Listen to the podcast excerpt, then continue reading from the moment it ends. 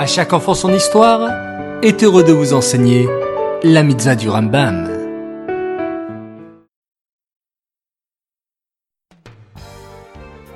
Bokertov les enfants, comment allez-vous? Vous avez bien dormi? Vous avez passé une belle nuit? Bao Hashem.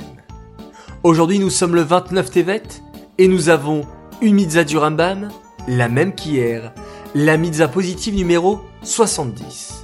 Il s'agit du commandement qui nous a été enjoint d'offrir un sacrifice s'il y a un doute quant à savoir si une faute a été commise ou non. Ce sacrifice est appelé un korban hacham talouy.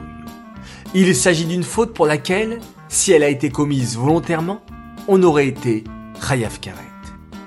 Hier, nous avons dit que le sacrifice du hacham talouy était apporté dans le cas où il y a un doute sur une faute. Et c'est toujours valable aujourd'hui. Mais savez-vous les enfants que la Torah demande que ce sacrifice soit un bélier d'une valeur de deux shkalim minimum, c'est-à-dire que c'est une valeur très importante? En revanche, pour celui qui a fait une faute certaine, la Torah ne nous a pas fixé de montant sur la valeur de la bête. Pourquoi?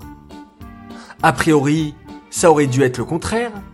Celui qui a fait une faute devrait amener un sacrifice qui coûte cher, et celui qui a peut-être fait une faute devrait amener un sacrifice qui ne coûte pas cher.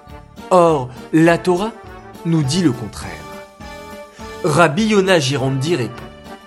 La réponse est simple. Celui qui a peut-être fauté va peut-être faire teshuva. Mais ce n'est pas sûr parce qu'il se dit après tout, il y a un doute.